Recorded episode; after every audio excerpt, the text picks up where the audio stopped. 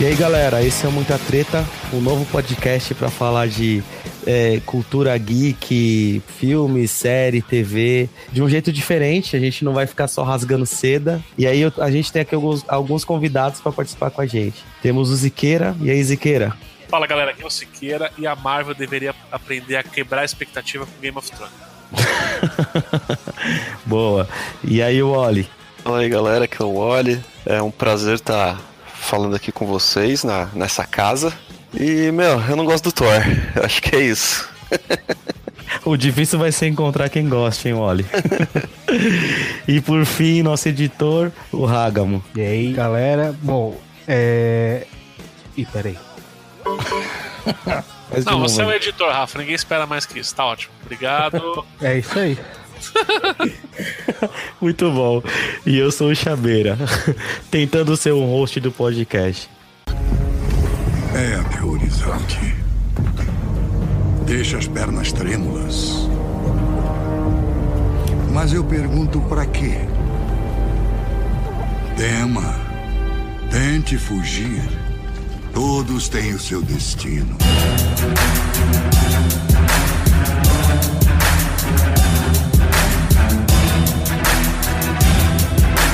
Então, a gente está fazendo o primeiro piloto de podcast. A gente vai falar de, do que a gente gosta muito, que são é, toda essa saga da, dos filmes da Marvel, que agora vai culminar no Vingadores Ultimato. São todos esses anos, desde 2008, a gente assistindo esses filmes, os heróis que a gente gosta. A gente vai passar por toda essa fase aí de assistir esses caras que a gente via no, na TV, no, no desenho animado, via em quadrinho, ouvia falar, né? E deixar uma expectativa do que a gente espera sobre Vingadores Ultimato, né? Eu, pessoalmente, não era um leitor de quadrinhos assíduo. Eu comecei a ouvir, a, a, ler quadrinho depois que eu entrei nesse universo de assistir filme. Né? O primeiro filme que eu assisti foi o Homem de Ferro 1. Inclusive, eu assisti junto com o Ziqueira, que tá aqui com a gente. A gente foi numa pré-estreia lá na Paulista. Acho que foi a, foi a primeira e única estreia que eu, que eu assisti até hoje. Dos demais filmes que eu fui ver, nenhum foi pré-estreia. Você lembra disso, Siqueira? Lembro. Esse foi aquele e-mail que eu mandei e errei o texto, todo mundo me aloprou? Putz, eu não lembro, faz muito tempo, 2008. Eu lembro que a gente foi numa segunda-feira lá no Center 3, uma galera, todo mundo comprou os ingressos pra quarta-feira e saímos do trampo e foi muito legal, foi muito e bacana. Um sentimento que não volta mais, que era a expectativa, né? É. Posta é essa, Homem de Ferro, Marvel, vamos lá ver o que, que é. Hoje a gente já sabe que vai no cinema, vai ser foda, e mesmo se não for foda, a gente vai dizer que é, porque a gente já tá envolto nesse universo aí. Então, essa é, nostalgia boa não existe mais daquela. Que é o que a gente vive constantemente com a DC, né? Que a Marvel não tem mais essa expectativa antes do filme. É, a, a DC é um caso à parte, mas existe uma expectativa eterna que a DC acerte no filme. É, mas é, você foi bem assertivo na hora que você colocou que, tipo, não existiu, existia uma curiosidade sobre o que era o Homem de Ferro. Pelo menos para mim, ele não era um, um grande super-herói. A gente já tinha passado por ter assistido ali os X-Men, né? O X-Men acho que foi a mudança ali de, da visão sobre o que, que seria a produção de, de super-heróis na, no cinema. Eu acho que tudo que tá acontecendo agora nasce ali no primeiro X-Men. Mas a gente teve essa possibilidade de assistir esse primeiro, esse primeiro filme da Marvel, né? Já, já falando do MCU é, juntos, né? Numa pré-estreia. E você, Wally, como que foi aí? Você viu logo lá no início, quando foi lançado? Você já curtia? Como é que foi essa parada? Cara, então, é, eu sempre fui fã de quadrinho. Eu acho que eu leio quadrinho desde os meus, sei lá, 10 anos de idade. Mas Marvel, para mim, sempre foi X-Men. Sempre foi Justiceiro, Wolverine. É, confesso assim, Homem, é, Homem de Ferro não foi um personagem que que eu nunca li quadrinho. Eu fui. Eu conhecia, sabia quem era e tal, mas eu fui me afeiçoar ali vendo o filme, né? O filme que me, me apresentou para valer mesmo o personagem e tal. Depois eu fui atrás de algumas historinhas clássicas deles. Mas assim, é. Cara, é. O que, que, que, você perguntou mesmo? eu viajei. Como você foi, entrou nesse universo do cinema aí. Caralho, idoso, mano. Não, então, foi, foi vendo o Homem de Ferro mesmo também. Puta filme legal e tal, bem, bem da hora. Aliás, pra mim, acho que foi o melhor Homem de Ferro que fizeram até agora, foi o primeiro mesmo. Os outros eu não, não curti muito, não. É, eu acho que, falando de Homem de Ferro, sei lá, hoje a gente tem tanta coisa aí que eu, eu, eu, eu pessoalmente até me desprendi, assim. Se eu for falar de detalhes desse filme aí, eu não lembro. Do Homem de Ferro 3 piorou ainda. Acho que eu não lembro quase nada do filme. Foi uma grata surpresa, né, a gente receber esses heróis aí que eram o segundo escalão da Marvel, né? A gente. Ah, não sei se todos sabem, todos que estão ouvindo a gente tem todo um problema aí ou, gerado por uma quase falência da Marvel quando ela libera alguns dos heróis dela, alguma das franquias dela, ela empresta, né, ou aluga para algumas produtoras de cinema. Foi o caso aí do Homem-Aranha. O Homem-Aranha ficou muito tempo ali na, da Sony sem que a Marvel possa trazer ele para o universo dos Vingadores. O mesmo aconteceu e. Não, mas é que você falou isso, eu lembrei mesmo. Tipo, a Marvel tava mal das pernas com vendas de quadrinho, né? E Exatamente. o Stan Lee sempre teve o desejo de colocar os, os heróis na, na, na, na, TV, no cinema. Tanto que ele, ele chegou a insistir, né, com algumas séries pra TV, umas séries bem toscas, assim, do Homem-Aranha e tal. Mas Sim. acho que naquela época, naquele momento dele, ele não tinha tecnologia para fazer o que, que tá sendo feito hoje, né? É assim, a década de 90 pra Marvel, ela foi uma década assim de. Meu, a gente precisa de fazer alguma coisa pra gente não morrer. Falando mesmo da, do direito autoral dos, dos personagens ali que eles tinham criado em, nos universos, né? Então, algumas das produtoras de filmes, então Fox, é, Universal e Sony, foram as, as empresas que olharam para a Marvel e falaram: oh, legal, eu quero esse cara, cada um escolheu o seu. É, os que mais se destacam é Homem-Aranha com a Sony, né? E aí são, a gente tem a primeira trilogia do Homem-Aranha, que a gente, como amante de cinema de herói, a gente também acompanhou. E aí tem os X-Men lá, os X-Men lá com a Fox, né? Então agora a gente está acompanhando esse desfecho aí da compra da Disney, é, da Fox, da Disney comprando a Fox, né? Então também já gera uma nova expectativa, né? Quando que a gente vai ver os X-Men junto com os Vingadores? Quando a gente vai ver todo esse universo colaborado, né? Já é um universo compartilhado, mas trazer os outros heróis que para muitos que leem os quadrinhos, sabe que tem interação de Wolverine com os Vingadores, Homem-Aranha agora já está nos Vingadores, mas ele ainda é uma propriedade da Sony, então existe um acordo ali de a Marvel ajuda na produção e pode utilizar o herói, entendeu? Então eu acho que a expectativa lá atrás sobre o cinema da Marvel, ela era muito grande até por, por você não saber o que ia acontecer. De repente eles lançam um filme de um herói que pouco é, assim, os nerds eles sabiam que quem era o Homem de Ferro, mas falar assim que a maioria dos nerds acompanharia o Homem de Ferro, acompanhava o Homem de Ferro no, no quadrinho, eu acho que é uma inverdade. Tanto que a gente tem aí o Downey Jr. como, ah, esse cara é o Homem de Ferro. Então, o quadrinho até mudou, os traços, mudou a forma de colocar baseado num ator. Não sei se vocês acham isso também. Não, eu, eu, concordo, eu concordo, concordo. Eu acho que o Homem de Ferro ele tinha. É, ele, ele, ele, tinha sua popularidade ali no, no quadrinho, mas eu acho que. Eu não sei se é. Não sei lá, não, não, eu não tinha, tenho noção. o Homem de Ferro tem uma história clássica em 100 anos de quadrinho, e ele é só. Não, pô, mas ele tinha série de desenho, cara. Ele ah, tinha série de desenho, tem um monte de coisa.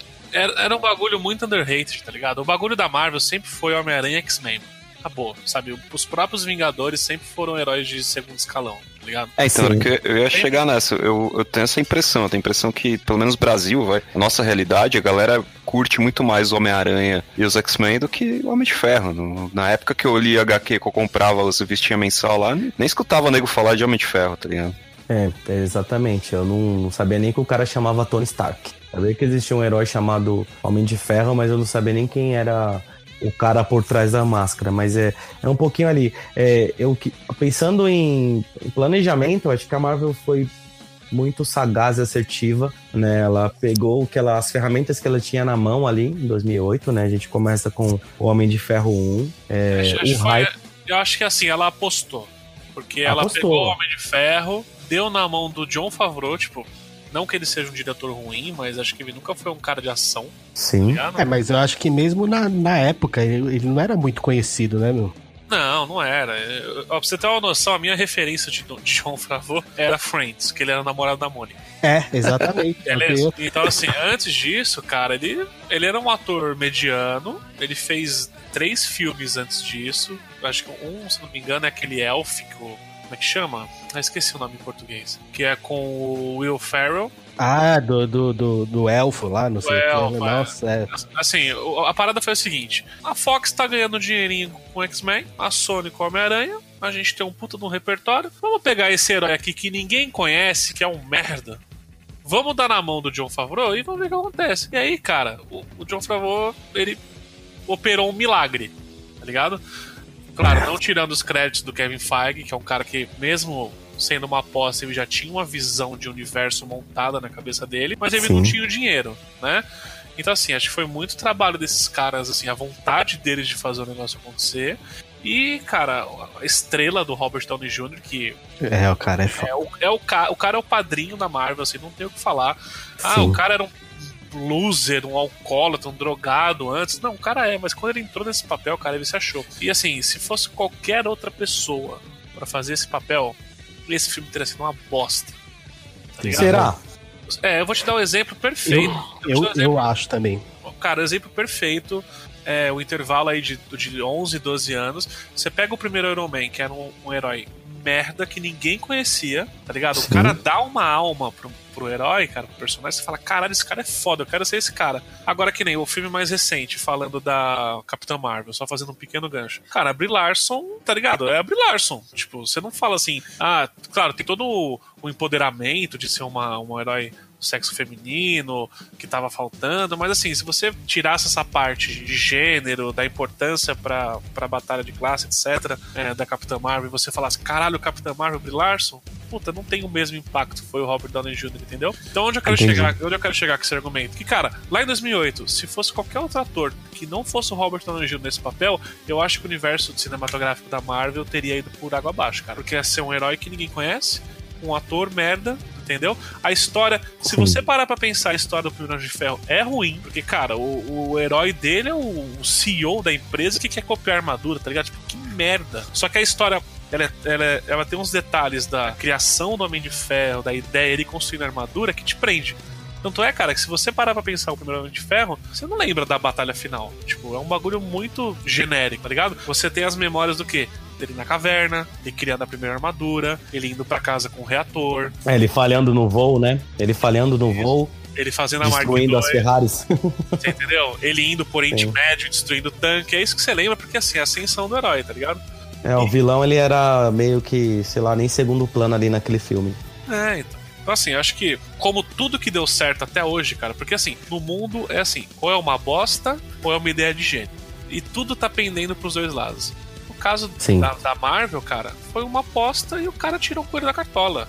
E aí, cara, depois disso, o- a gente teve alguns filmes ali bem sofríveis no começo, na fase 1. Mas, cara, com o sucesso do Homem de Ferro 1 Homem de Ferro 2, cara, o Kevin Feige tinha um estúdio no bolso. Ainda nem Sim. era o Marvel Studios, né? Era, era com a Universal, se eu não me engano. Era a Paramount, não era? Paramount, era, a Paramount era Paramount. distribuidora, né? É. Enfim, assim, não existia o Marvel Studios.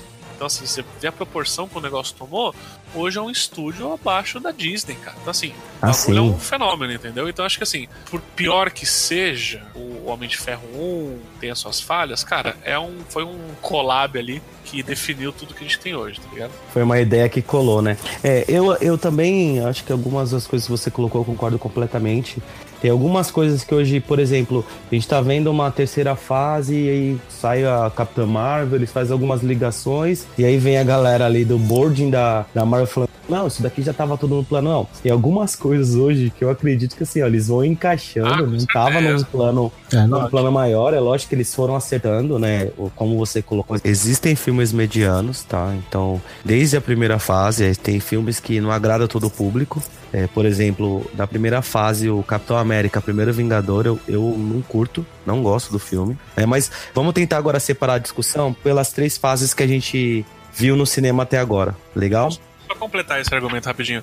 É, prova disso que ah, os caras hoje falarem que era tudo parte de um plano é tão bosta esse argumento, porque há cinco anos atrás os caras não podiam nem usar o Homem-Aranha. Exatamente. Mas é no, é, é no, é no primeiro, não, no primeiro não, no segundo Hulk, não é que ele... Tem o a Tony cena Stark, pós-crédito. Isso, ele encontra com, com o Ross lá e falam do... Com o Ross não, com o Nick Fury e falam do... Do do negócio Projeto dos Vingadores. Isso, É. isso, isso. Na verdade, pra, pro MCU, ele é o primeiro Hulk, tá? Aquele filme que, que chamava Hulk lá, ele não, não, Não, é. Hulk. Esquece. Que ele Não, é, é o da, incrível é Hulk. Universal, né? O primeiro, da fase 1, vamos falar agora da fase 1, tá? Ele começa com Homem de Ferro de 2008, que a gente já falou um pouquinho sobre ele. Aí ele tem o Incrível Hulk, que é do Edward Norton, que é esse que você colocou, que no final o- eles falam sobre a iniciativa dos Vingadores. Aí depois vem o Homem de Ferro 2 em 2010, tem o Thor em 2011, Capitão América, o primeiro Vingador em 2011 também, e aí ele termina com Os Vingadores em 2012. Essa é a primeira fase. Eu assisti, tirando o Capitão América, os demais eu assisti todos no cinema. O único que eu coloquei lá no começo do podcast foi o Homem de Ferro que eu assisti em pré-estreia. É, falando desses seis filmes, o maior impacto que causou em mim foi o Homem de Ferro, né? E aí, no final dessa fase, assisti os Vingadores, ver aqueles, aqueles heróis ali que a gente tava vendo os filmes individuais. É lógico que o Gavião Arqueiro e a Viúva Negra a gente não tinha visto um filme solo e não tem até agora, mas foi muito bacana. E aí?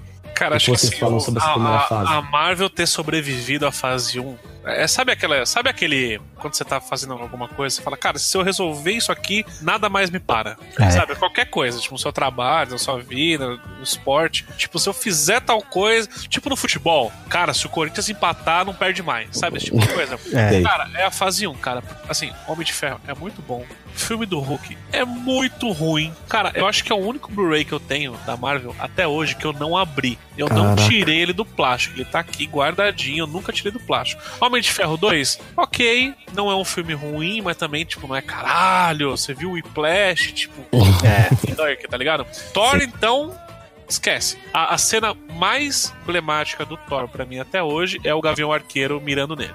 Tá ligado?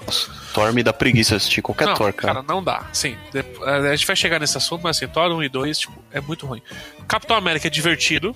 É, É, acho que, eu, acho que- eu gostei também. Acho que é o melhor filme de origem, porque conta, assim, você entende toda a essência do personagem. tá? Exatamente. É o único cara que você fala, caralho, agora eu sei porque esse cara pensa assim. O Robert Downey Jr. normalmente, lá no futuro você vai saber nos outros filmes que ele tinha Dead Issues, bah, tá ligado? Mas assim, é a melhor origem. E, cara, Vingadores é, pra mim, assim, tá no meu top 5 de filmes da, da Marvel, porque, É, cara, a hora que eles estão naquela roda, eles estão, formam um grupo, tá ligado? E o Capitão América fala Vingadores, a- cara, sobe aquela musiquinha e me arrepia até hoje. Pode estar que passando no telecine, qualquer hora eu paro e assisto, porque esse filme, assim, é, é um milagre a Marvel ter sobrevivido à fase 1. Eu acho que até os Vingadores ali de 2012, ele, ele meio que fecha com chave de ouro, sabe? Você falou ali do futebol, ó, o time que tá indo lá, ali só empatando e chega no final ele ganha é campeão. Eu acho que foi muito, muito isso, tá? Então, a gente foi acompanhando esses filmes. Eu também não gosto do Incrível Hulk, gosto muito menos do Thor. Eu não gosto do Capitão América, tá? O primeiro Vingador. E hoje, Mas hoje, é- hoje em dia, depois de Thanos, tá ligado? Depois de tudo que a gente já viu, muita gente fala: ah, mas puto, o Loki era um vilão sofrível, a invasão era ruim. Cara, não era. Na época, cara, foi sensacional. É. Tá Na época, Vingadores, se for que, pensar num ator, o cara que fez o Loki lá, o cara é um bom ator, meu. velho. Não, ele é fantástico. E assim, cara, era o que os caras precisavam no momento, tá ligado? De de novo, assim, fazendo referência a DC, eu sei que é triste, mas, porra, no primeiro filme da Liga os caras já gastou o Doomsday, tá ligado? É. Não, não, foi nem no É. filme da Liga, né? Foi no, no Batman vs Superman. Batman vs Batman Superman. vs- É, a Então, gente assim, vai. é, infelizmente a gente sempre é, Tem que ter um é, abre exemplo essa ruim, brecha né? pra, pra fazer uma comparação, né? Porque, É, mano, os eu- caras fizeram um negócio que, assim, foi o vilão na medida, tá ligado? Porque o filme, assim, é sobre os Vingadores. O vilão tá lá porque tem que ter. Tanto é que depois o, o, o- próprio Loki, ele virou meio que um aliado, né? Virou é, um ele é anti-herói, né? Anti-herói, né? É, mas sei lá, eu, eu acho que esse negócio de queimar vilão, tá certo que a DC é campeã nisso, mas a Marvel também, cara. Se você parar pra pensar, eles gast- queimaram muito vilão bom aí que, que não precisava, entendeu? Que nem o Ossos Cruzados. Ah, mas, mas não é vilão. Mas não é vilão nível Vingadores, tá ligado? Os Cruzados é o. Não, mas é um cara que dava pra aproveitar em outros filmes, né, meu? Ah, sim, sim. Não, mas Na eles primeira fase- né? Se a gente pensar na primeira fase, acho que o vilão ali que foi queimado foi o Caveira Vermelha, né? Caveira Vermelha. Que agora a gente viu que não foi totalmente queimado, né? Foi É, uma- mas, uma- mas agora ele virou. mas Uma rapada, mas. Foi um easter egg de luxo, né? É, Mas, gente, o acho que o Caveira Vermelha ele, ele tem contexto naquele momento que mostrou o filme, né? Que é como se fosse a Sim, Segunda é, Guerra. Tipo, é, o. Da- do começo da Hydra, né? sim. É, sim, sim. Ele tem, ele tem essa importância aí, porque depois vai ficar arrastando esse personagem aí pra nada, cara. É, Eu porque acho que assim, no é, futuro ele não tem muita aplicação, não. porque quadrinho, cara, assim, assim, não dá pra levar esse argumento também de queima vilão, é meio um pouco relativo, falando desses vilões menores, tá? Porque no quadrinho você tem que publicar quadrinho toda semana. Tá Ligado? Então, É. chega uma hora que esgosta, tem que renovar. Mas acho que no cinema, eu acho que seria foda se tivesse queimado o Thanos logo na fase 1, sabe? tipo, Galactus, tá ligado? Tipo, Invasão Skrull, que a gente vai falar também. Mas assim, cara, acho que a fase 1 foi um tipo um laboratório. Foi tipo um piloto. E, cara, o bagulho foi sensacional. Sensacional. É. Por mais que tenha alguns filmes Sim. fracos ali, ele te trouxe uma outra visão de filme de herói, uma outra abordagem. Filmes amarrados, cena pós-crédito. Cena pós-crédito, né? O que a gente mais esperava no filme era essas cenas pós-crédito. E, e depois que começou a falar sobre a iniciativa Vingadores, começou a gerar uma expectativa: meu, será que esses caras vão estar vão tá junto? E aí e tal, até culminar em 2012 a gente vê esses caras todos juntos. E, assim, isso cara, também prendeu muito a gente. E assim, e ficou um negócio. Tudo bem que é uma fantasia, né? Mas assim, ficou um negócio incrível a forma que eles se unem, tá? Sabe? Mostrar os atritos, a construção do- da equipe é boa, entendeu? Não ficou um negócio jogado, sabe? Tipo, ah, cheguei aqui pra. Tem um vilão, cheguei pra batalhar. Você é do bem ou do mal? Sou do bem, então a gente é aliado. Não. Rolou ali, tipo, uma. Como é que eu posso dizer? Uma gama ali entre todos os personagens, as histórias foram se conectando. E um negócio que faz toda a diferença no universo Marvel, que é o cara que nem o Nick Fury, né, cara? Que foi uma Ah, outra sim. sacada genial do Kevin Feige, que assim, meu, tem um cara que tá permeando aí todos os filmes e tá unindo todo mundo. É, ele vai navegando, né, em todas as histórias. Não é força do destino que nos uniu aqui nesse momento, vamos salvar o mundo. Não, tem um cara que, depois, quando você assiste Capitão Marvel, você entende as motivações dele, que foi criando, tá ligado? Todos esses caminhos, é, costurando um herói com o outro pra chegar nesse momento, cara. Não é o Batman bêbado que vai atrás dos caras, né? Caraca, ninguém consegue fugir da DC. É, então vamos lá. Então vamos fazer um resuminho aqui. Eu já falei sobre os seis filmes que, que tiveram na primeira fase. Falando desses seis filmes, é, Wally, qual que você acha que é o melhor filme da primeira fase da, da Marvel? O que eu mais gostei foi. Putz, em, em ordem, vai. Primeiro o Avengers 2012, segundo o Iron Man 2008. Tipo, vamos para as duas pontas da, da primeira fase. É, eu gostei do Capitão América, achei que foi um puta filme legal. Foi uma. eu- assim, tudo que é relacionado a Capitão América, minha expectativa sempre vai lá embaixo. E de todos os filmes que, que a Marvel fez aí, de Capitão América me surpreendeu porque eu sempre coloco a minha expectativa abaixo. É, o Hulk, putz, eu não acho ele tão horroroso perto do Thor. eu acho que o, o Hulk ainda salva em alguns momentos ali. Eu acho que até pela interpretação do Edward Norton, eu acho ele um bom ator e tal, e acrescentou ali pro, no, no personagem. Será que ele tá arrependido? Ah, eu acho que sim, cara. Será que o Ah. agente dele Com certeza. Rasga os pulsos todo final de semana? Mas é uma puta estrelinha, né, cara? Puta estrelinha, não ia, não ia- Não. o sol só brilha pra um, né, cara? Como é que ele ia dividir o sol com, o- com é o a Downey prova- Jr.? Essa é a prova que no começo os caras não tinham pretensão nenhuma, cara. De fato. Pô, você acha que se fosse um projeto, tipo, fudido, você acha que o Kevin Feige ia deixar o, o Edward Norton embora, mano? Porra, pelo amor de Deus. Ah, sei lá, mas hoje a gente olhando pra, pra Vingadores, eu gosto muito mais do Mark Ruffalo do que o Edward Norton. Ah, não. Sim. Como Hulk. Sim, o Mark Não sei se é porque Ruffalo- também já estamos há muito tempo vendo esse cara. Se esse cara já é de casa, não sei. Mas eu curto muito mais o Mark Ruffalo. Não, eu também. Vamos eu só concluir rapidão, então, já que o Siqueira me, me atrapalhou, né? É foda, sempre me atrapalha. Não é atrapalhar, é colaboração. é, aham, Tava derivando, eu te salvei. tá. Então, o Thor. O Thor, eu, o Thor eu nem lembro, cara. Eu não lembro desse filme. Você não lembra da cena no Projac que eles estão lutando nas casinhas de Não. madeira? Eu não lembro. É um filme esquecível, uma bosta. Eu não tenho paciência pro filme do Thor. É isso, bicho. Acho O que é Thor essa a minha a- resenha da primeira fase. O Thor tem aquele cara gigante prateado que chega destruindo tudo. Acho que é a única coisa que eu lembro. Caralho, E informação nova na minha cabeça. Nem lembrava disso. E o namorico dele lá com a cientista. É a única coisa que eu lembro. Então vamos lá, Hágamo.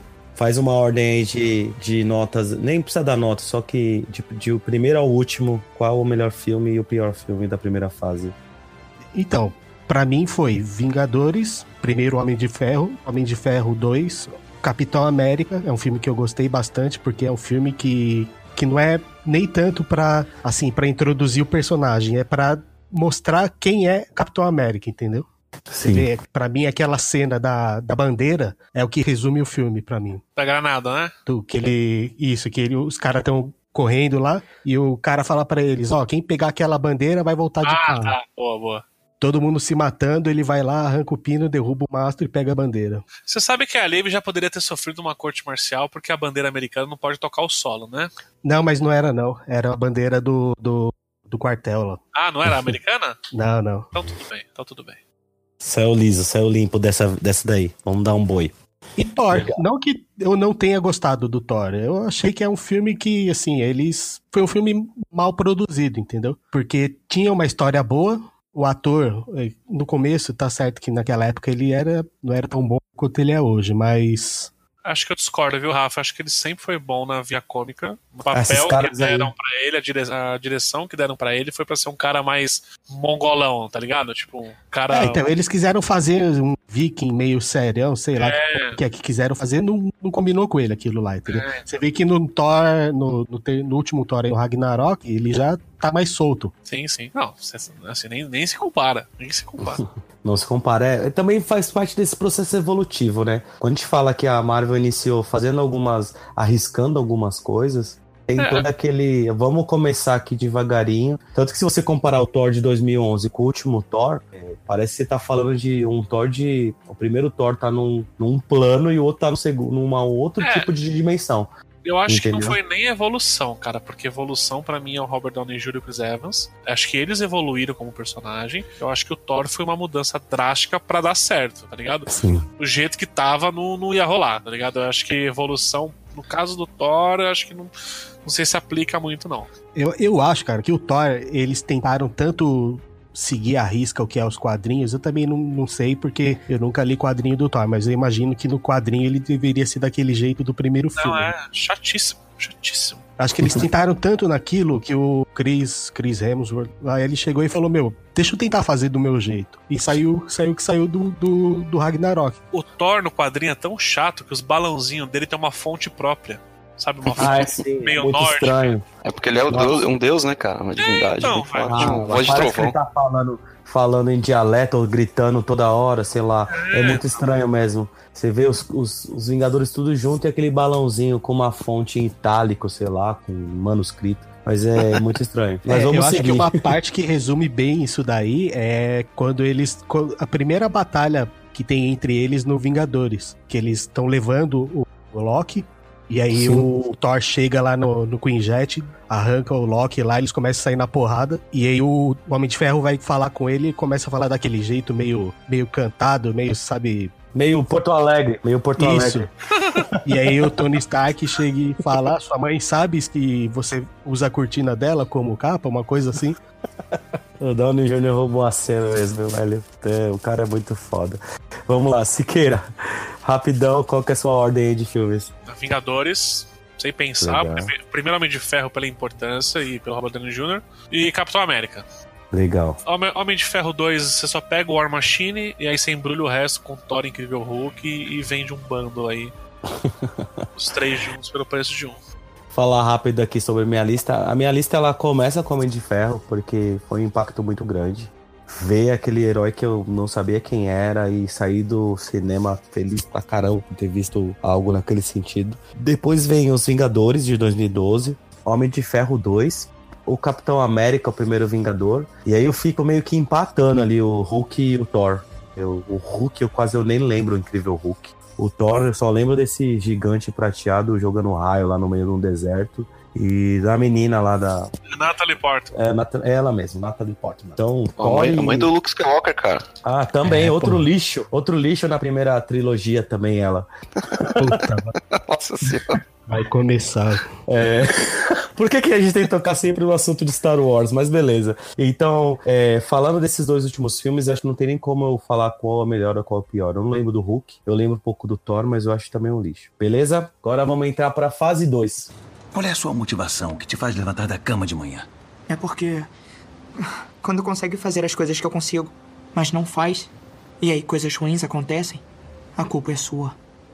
Então, na fase 2, a gente já tem MCU já tentando investindo um pouquinho mais nos filmes, tá? A gente tendo continuidade depois de toda aquela batalha em Nova York que aconteceu no Vingadores 2012, além de apresentação de novos personagens e personagens que se a gente fala que Homem de Ferro era algo um pouquinho era desconhecido pro grande público, imagina um Guardião da Galáxia, um Homem Formiga. Para quem não faz leitura de não fazia leitura de, de quadrinhos, é inconcebível a gente ver um filme de um super-herói chamado Homem Formiga.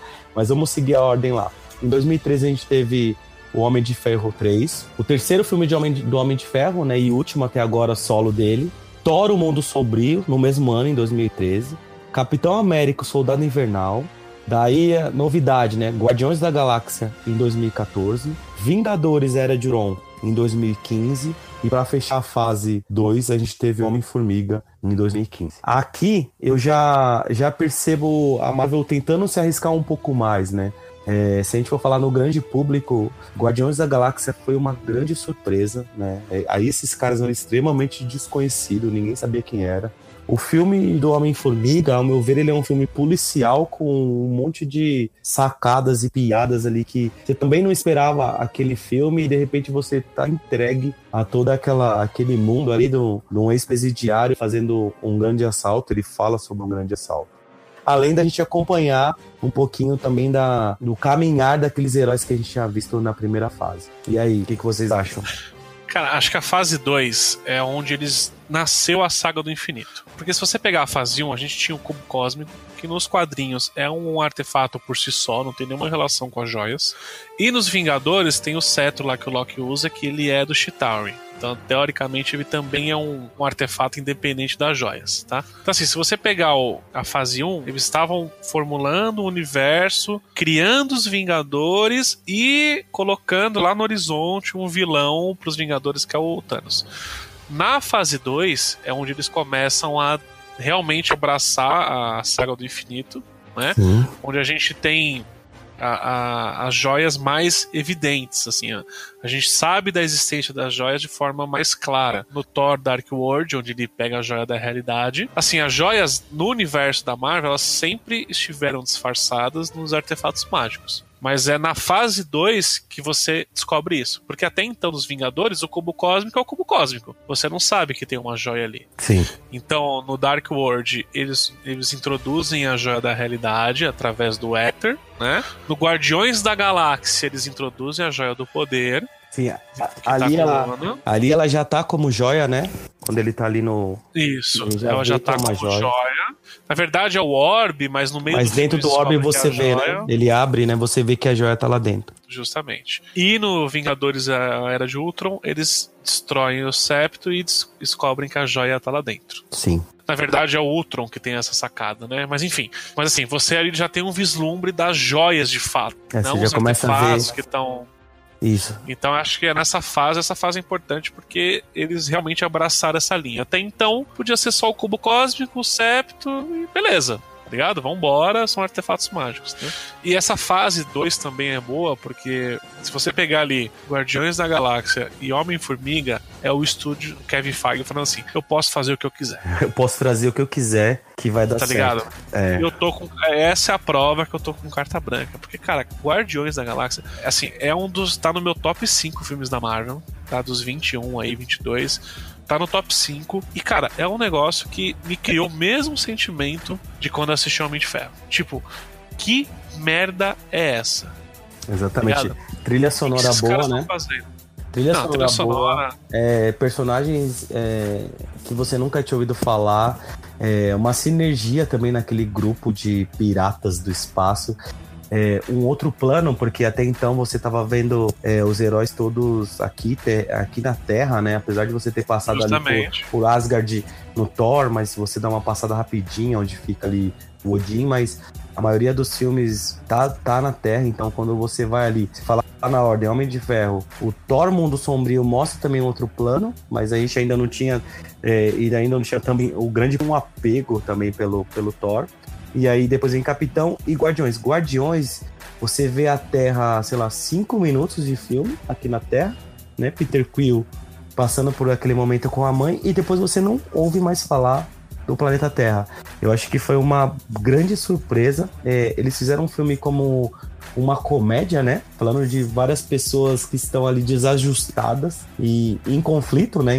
Muita, muito, até o meio do filme eles estão em conflito, eles de repente se juntam para um, um objetivo comum. Eu acho que meu, Guardiões da Galáxia ele tá no meu top 3. Só pela surpresa, pelo filme em si, né? Até hoje eu assisto aquilo ali, eu dou risada. A gente for falar da outra fase, Guardiões depois muda muito, mas eu ainda tenho Guardiões da Galáxia no meu top 3 falando de todos os filmes que saíram na Marvel, na Marvel até hoje. Mas vamos lá, vamos, vamos fazer um ranking também rápido com esses filmes. Não, mas tem mais coisa pra falar ainda, Chubê. O quê? Ainda na fase 2, a gente tem coisas muito importantes, cara, para começar, por mais que os filmes estejam no núcleo ali Vingadores, Homem de Ferro, Thor, eh, muitos personagens novos são introduzidos no universo. Então você tem o Soldado Invernal no Capitão América, vem para fazer parte do universo. Os próprios Guardiões, né, que vem como a, todo o grupo aí expandindo para o espaço. E no, no, Vingadores, na Era de Ultron, você tem o Visão. Ah, né? é, além, a construção do Visão. Além da Feiticeira Escarlate e do Mercúrio né? Então essa fase 2, ela dá uma expandida boa no leque de heróis. Porque até então eram só os Vingadores. Não tinha nada diferente disso, né? Então essa fase 2, vamos chamar assim, é uma fase que veio expandindo o universo e preparando para o que viria, né? E também a introdução do Homem-Formiga, que se você parar pra analisar Homem-Formiga com todos os outros filmes da Marvel, ele é uma, acho que mais uma aposta da Marvel para ter um filme mais para família, sabe? Ah, Porque até então era filme para leitor de quadrinho, nerd ferrenho, né? Ou Homem, quem curte Homem, ação, né? Ou quem curte ação. O Homem-Formiga é uma pegada mais light, é um, é um sessão da tarde sabe? Rodrigo, um pipocão, né? Só com, complementando, é, o Homem-Formiga ele dá abertura também para possibilidade de é, universos paralelos, essa coisa Justo. toda, essa viagem quântica que ele vai fazer, que isso daí mais para frente eles vão aproveitar bem, né? Perfeito, perfeito. E traz também a Vespa, né? Mais um personagem, né? Sim. Então dá uma expandida boa, né? É, ele dá e uma introduzida coisa... no que seria a Vespa, né? Justamente. Aí. E cara, e uma das coisas assim mais importantes da fase 2, assim, off-screen, é os irmãos russos. Ah, sim. Que esses caras, eles transformaram o universo Marvel. Hoje, cara, acho que depois do Kevin Feige como, como produtor, etc., eu acho que hoje eles são, tipo, número dois na Marvel, tá ligado? São os deuses da Marvel é. hoje, né? Kevin Feige, logo abaixo os irmãos russos. É, fa... Cara, se você se você pegar essa fase 2, cara, o Capitão América, o Soldado Invernal, ele tem outra vibe. É um filme tenso, é, é um filme cinza, sabe? É aquele filme que você, você fica mal, sabe? Ele não é um filme. Tudo bem, se você pegar o Dark World do Thor, que deveria ter essa função, ele é meio ainda, né, Thor.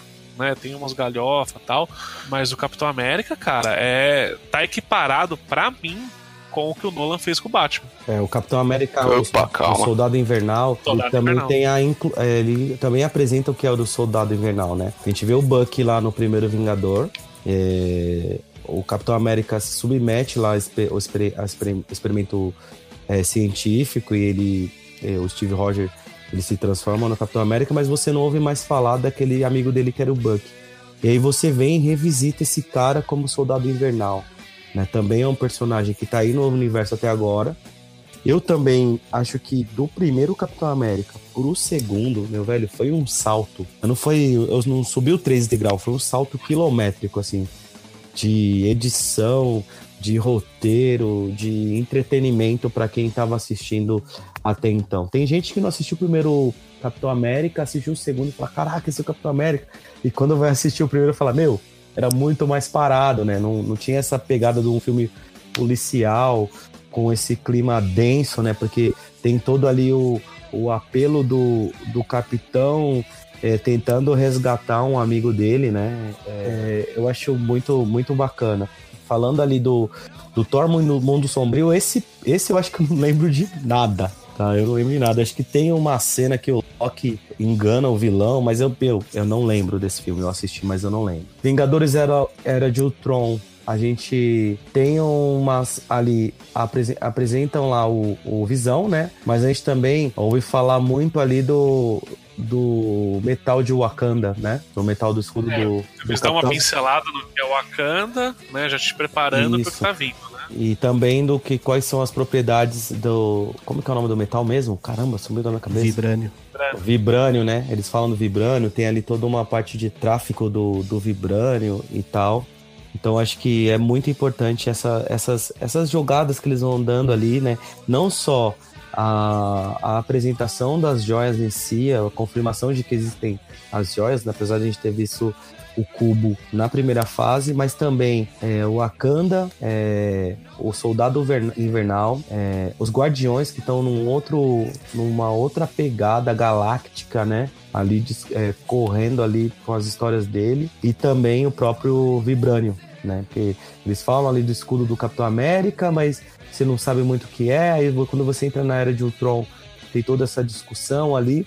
Eu acho que são os principais fatores ali importantes para você falar assim, putz, eles vão falar mais sobre esses pontos na próxima fase, né? Até então ainda a gente não era não separava por fase, né? Acho que no final da, da ou no meio da fase 2 que eles começaram a falar, ó, a primeira fase da Marvel foi até os Vingadores, a segunda fase começa a partir de Homem de Ferro 3. Mas vamos lá agora pro ranking. E ra- rapidinho, rapidinho. E eles preparam o terreno pro Guerra Civil, né? Porque eles ah, usam sim. É a queda da Shield e o, o atentado do Sokovia lá pra usar como fundamento pra Guerra Civil. Então, puta, É. isso, isso, é, isso que é fantástico. Porque, tipo assim, não é uma sequência direta dos filmes, é uma consequência do que aconteceu no universo. É isso, tudo isso que vai Foda, acontecer. cara. É vai acontecendo, né? É, o próprio Soldado Invernal ele tem uma ligação muito grande com, com a discussão do Guerra Civil, né? Então acho que ele- Justamente. eles vão amarrando ali de uma forma que é, a gente falou ali no começo que algumas coisas eles falaram que a gente estava planejado e a gente acredita que não, mas algumas outras coisas, a gente olhando agora de fora, tendo passado por todos esses 20 filmes, né? é, a gente olha e fala assim, não, isso daqui já estava planejado. Por exemplo, os três filmes do Capitão América, né? Com certeza isso tava, ó, essas coisas vão acontecer dentro do filme do Capitão América. Tá legal, perdi a paciência. Pirralho!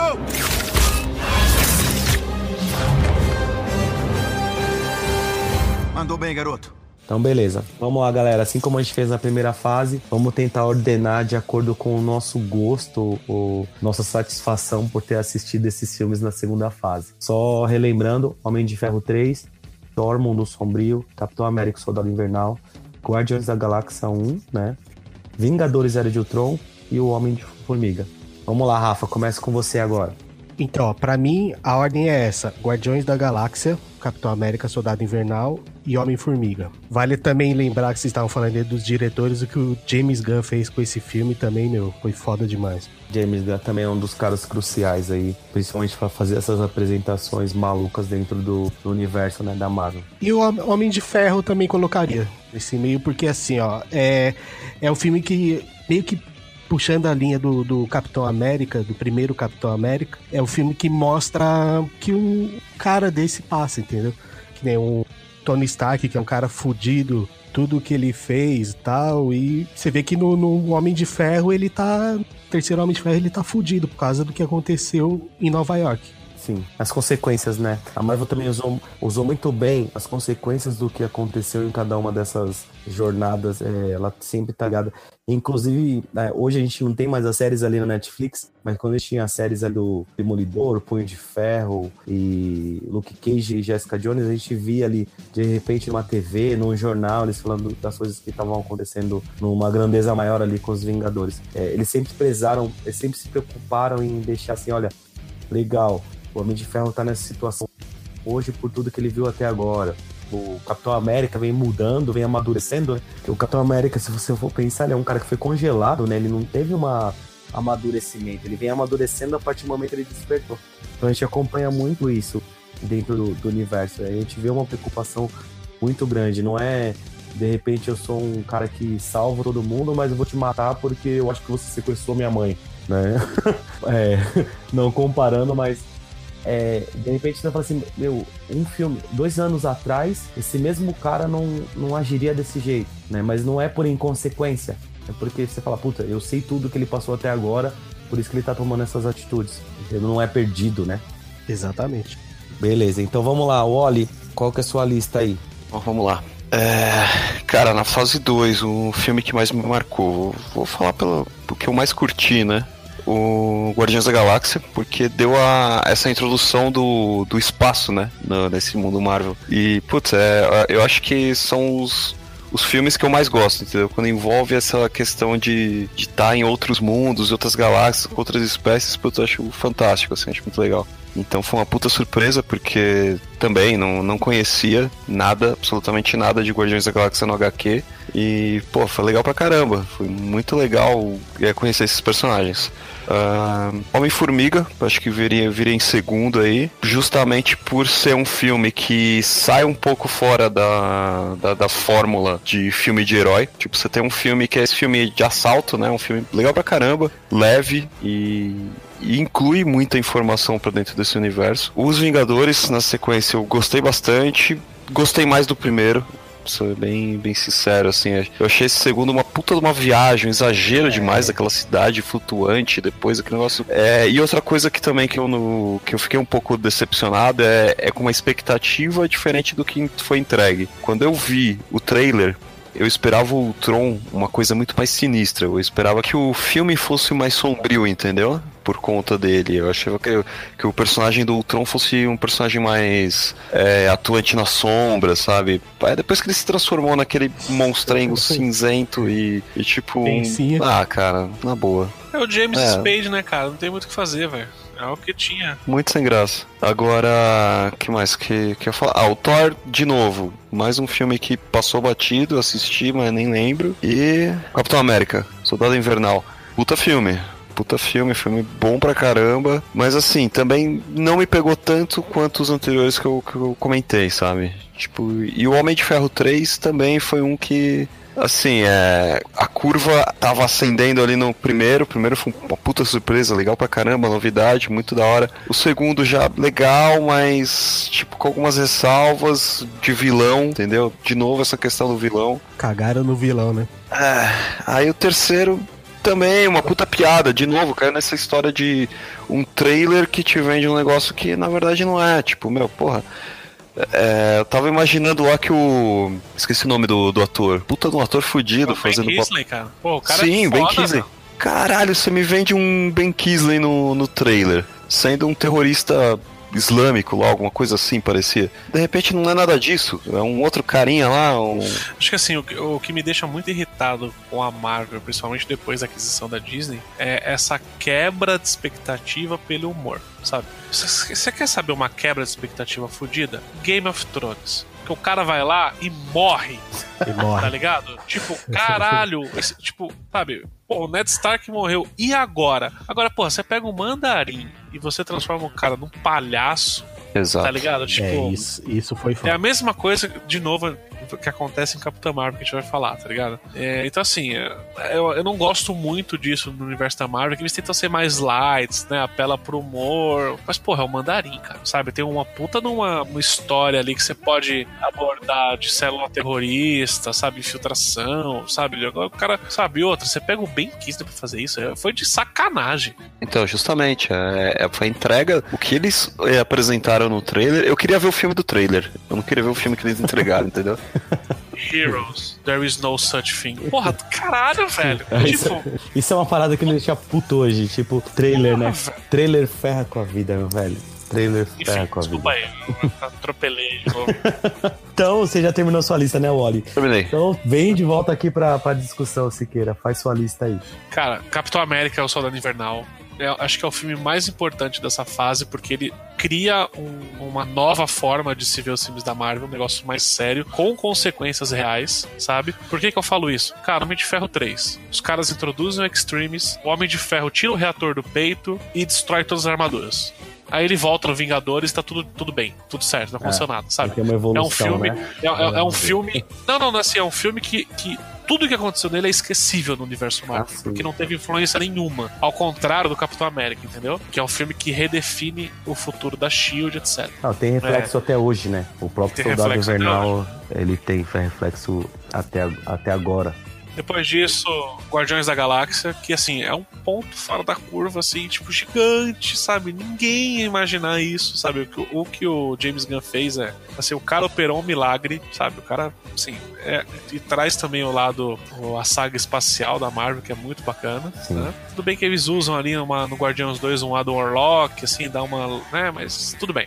É, depois a gente, pra mim, os Vingadores, por pior que os Ultron seja, é um filme dos Vingadores. Aquela cena de abertura na floresta, eles lutando juntos contra o, o Von Strucker, cara, aquela, aquilo é Vingadores. Aquilo é Vingadores. E esse filme tem importância porque ele dá uma pincelada em Wakanda, ele traz os milagres, né, que é a feiticeira e o Mercúrio, e cria o Visão. Acho que esse filme ele tem um impacto no universo por isso. O Ultron bosta, né? E também é, ele, ele cria a base pra gente ter o Guerra Civil. Né? Então acho que esse, esse filme tem essa importância. É, Homem de Fe- ó, Homem-Formiga, por trazer a toda coisa. É um filme divertido, tá? Não é um filme assim impactante, mas é um, é um filme, é um pipocão, igual a gente falou, né? Tem o seu valor pro Sim. universo da Marvel. E depois, cara, Thor e Homem de Ferro 3, que não fez diferença nenhuma, sabe? A única diferença que fez foi tirar a Natalie Portman do universo Marvel, cara. O resto, de novo, nada muda, entendeu? Porque o Loki morre, volta, sabe? Não tem nenhuma consequência real. Eu acho que a única coisa que esse filme agrega pro universo é a gente levar a joia até o Ah, colecionador. exatamente. O resto, o resto, pra mim, é um filme, assim, infelizmente, dispensável. Vamos lá, vou fazer a minha lista rapidamente aqui.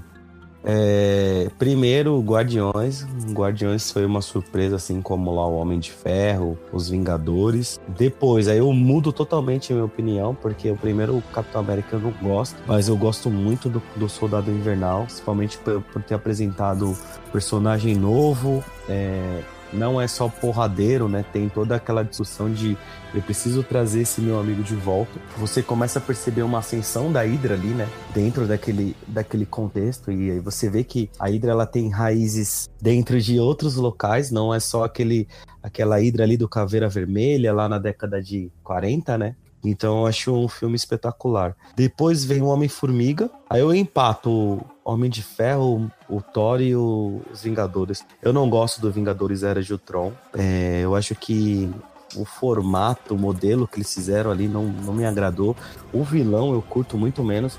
Eu gosto do Visão aparecendo. A Feiticeira Escarlate, eu acho que eles deram um, um, downgrade muito grande no personagem, porque ela, ela é muito mais foda. Acho que também porque eles não poderiam mencionar ali sobre mutante, é, sobre o background dela. Eu acho que eles deram uma baixada de bola. O Mercúrio, sei lá, esse cara é desprezível. Ele já tava aparecendo ali nos filmes do, do X-Men, né? Então, X-Men é, já tinha um Mercúrio que tava ali sendo todo, todo carismático. Acho que também essa expectativa também é, em cima dele derrubou muito. Eu acho que só a cagada do timing, sabe? Tudo bem que aconteceu há quatro anos atrás, mas você pegar aí hoje a aquisição da, da Disney comprando a Fox, acho que timing é uma bosta, né? Porque se fosse. Se ele tivesse adquirido há quatro anos atrás, eles poderiam ter usado um mutante lá e pum! Tá ligado? É, poderia ter Abrir essa colocado, porta. sei lá, colocado o Wolverine, né? O Wolverine ele tem várias iniciativas com os Vingadores, não só a Feiticeira Escarlate. Seria, teria um impacto muito grande. No finalzinho a gente vai falar um pouquinho sobre isso, mas vamos deixar um pouquinho pro final.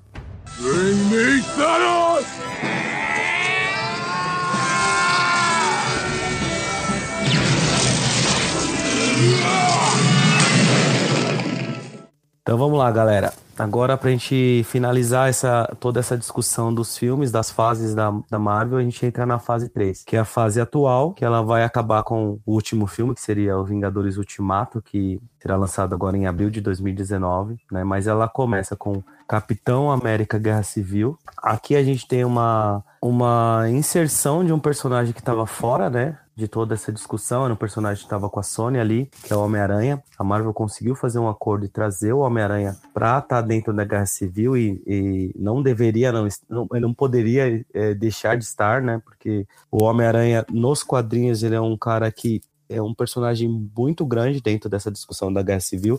E eu tô falando sobre Guerra Civil 1, porque hoje a gente já tem uma Guerra Civil 2 aí, que, que aí já não é o Capitão América contra o Homem de Ferro, mas é a Capitã Marvel contra o Homem de Ferro. Tô falando da Guerra Civil 1, lá da década de 90. A gente tem um novo. Que, que 90, maluco? É 90, 2000? né? Não, a Guerra Não é Civil 1 é 90, não é? Não, dois, final de, da década de 2000, cara. Eu lembro Final que eu li isso com o 2000? Baby. O Baby comprava esse Ah, se quadrinho, eu com o Baby é 2000. Então a gente tem lá Guerra, Capitão América Guerra Civil, é, Doutor Estranho em 2016. Esse também é um novo personagem que ele traz todo o processo de magia dentro do, do universo da, da Marvel. Legal. É, Guardiões da Galáxia Volume 10, em 2017, a gente está falando de dois anos atrás. Aí com a discussão, com, a tra com, com trazendo o Homem-Aranha o Homem para a Guerra Civil, a Marvel fez um acordo com a Sony de produzir um filme do Homem-Aranha, que foi o Homem-Aranha de Volta ao Lar em 2017.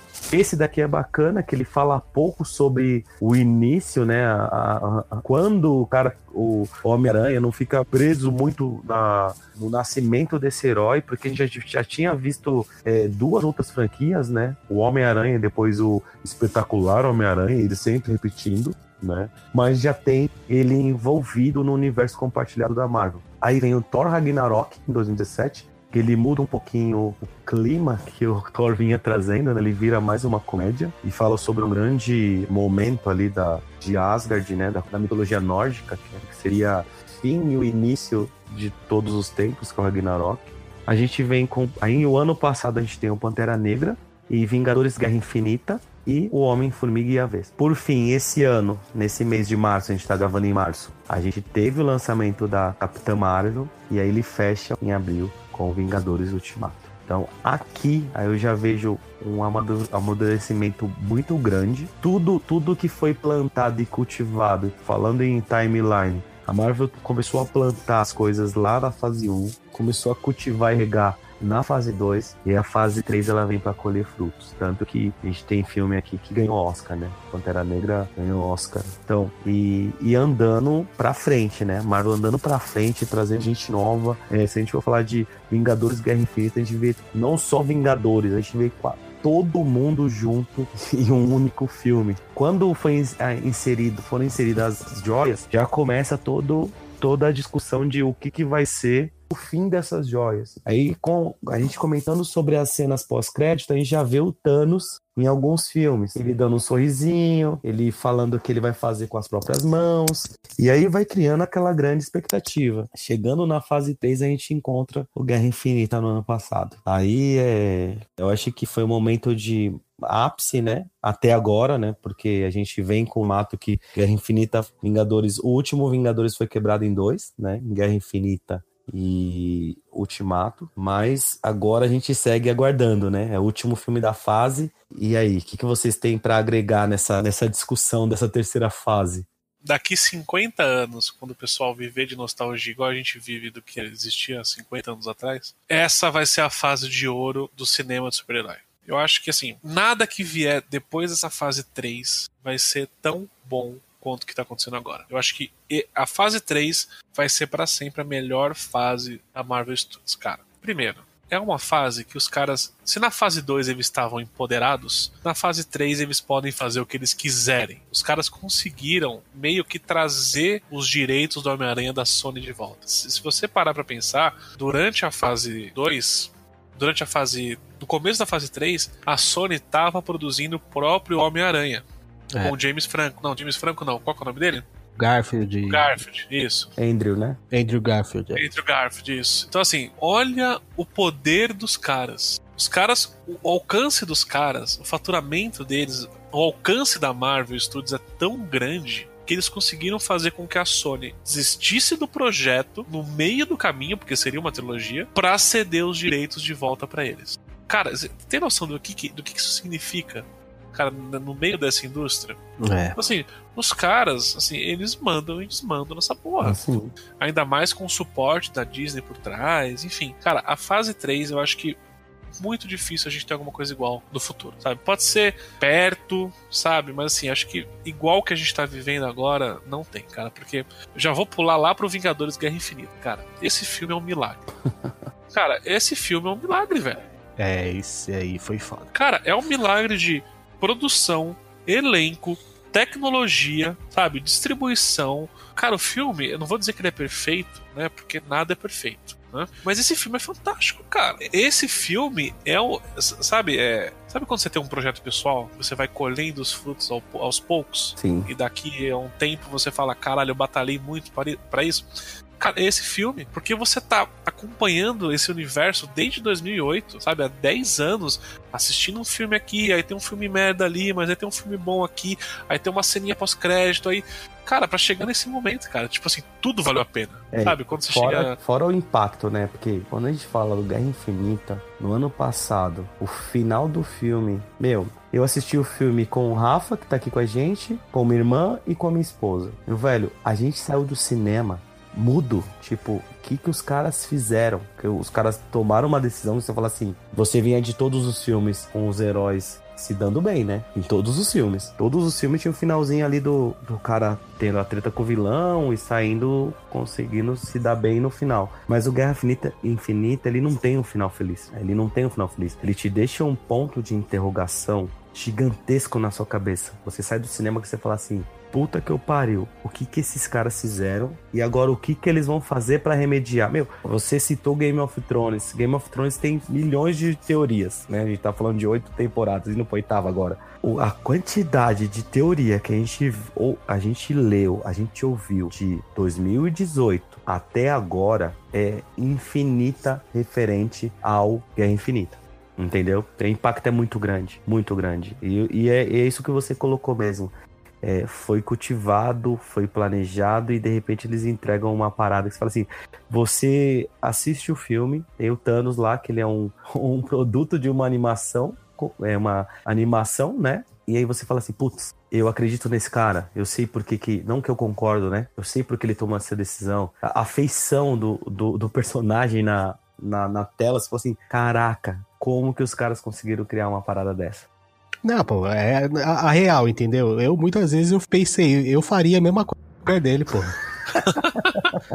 Caralho. Eu faria a mesma coisa no lugar dele. Você vê o argumento que o cara dava, você fala, puta, mano, o cara é foda demais. É, é então, só pra, pra fechar esse raciocínio, é, é, não vai ter fase melhor que essa, cara, porque assim, Guerra Infinita, que não é de graça, teve o Guerra Civil antes, então assim, teve um teste, sabe? Os caras fizeram um Sim. teste do negócio então, assim, não foi assim, do nada, não foi jogado, sabe? Os caras fizeram Guerra Infinita antes. Os caras trouxeram um herói de outro estúdio de volta e escancara isso não, no título. Não, não, ele não é um herói, né? É o herói, né? É, é o herói. O herói. E além disso, cara, é. Assim, eles reimaginaram o Thor, que salvou o cara salvou o personagem, na minha opinião, sabe? E além de tudo isso, no impacto da história, do estúdio, tem a questão do empoderamento, né, cara? Das minorias que eles abraçaram e trouxeram isso com o Pantera, é, com Pantera Negra e a Capitã Marvel. Ali em Guerra Civil eles apresentam o Pantera Negra, né? A gente fica meio com uma incógnita ali de como que vai ser esse cara e tal, e aí de repente eles entregam um filme do Pantera Negra. Assim, eu pessoalmente eu não acho que ele é a, a obra de arte, né, o Pantera Negra, mas, meu, é muito bom você saber assim que, tipo, existem pessoas que nunca se viram num filme ou nunca se viram num herói,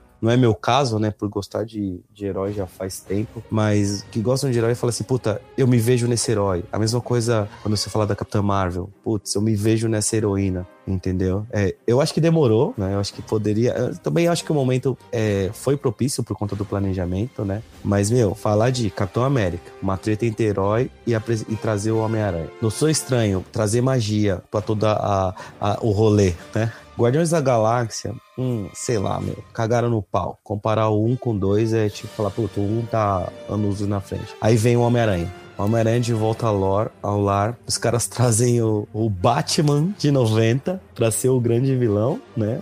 E você fala, putz, que filme, né? Não, e assim, e aí você vê, cara, o, assim, você vê o poder da Marvel. Por isso que eu falo que essa fase é a fase de ouro. Porque assim, você vê o poder. Cara, qual que é o vilão do Spider-Man Homecoming? É um abutre, tipo caralho, que merda. É tipo Mas ele um é vilão mais. vilão. Não, cara, ele é o vilão mais bosta do Homem-Aranha, cara. Cara, ele é um, cara, é um cara que usa uma roupa de abutre.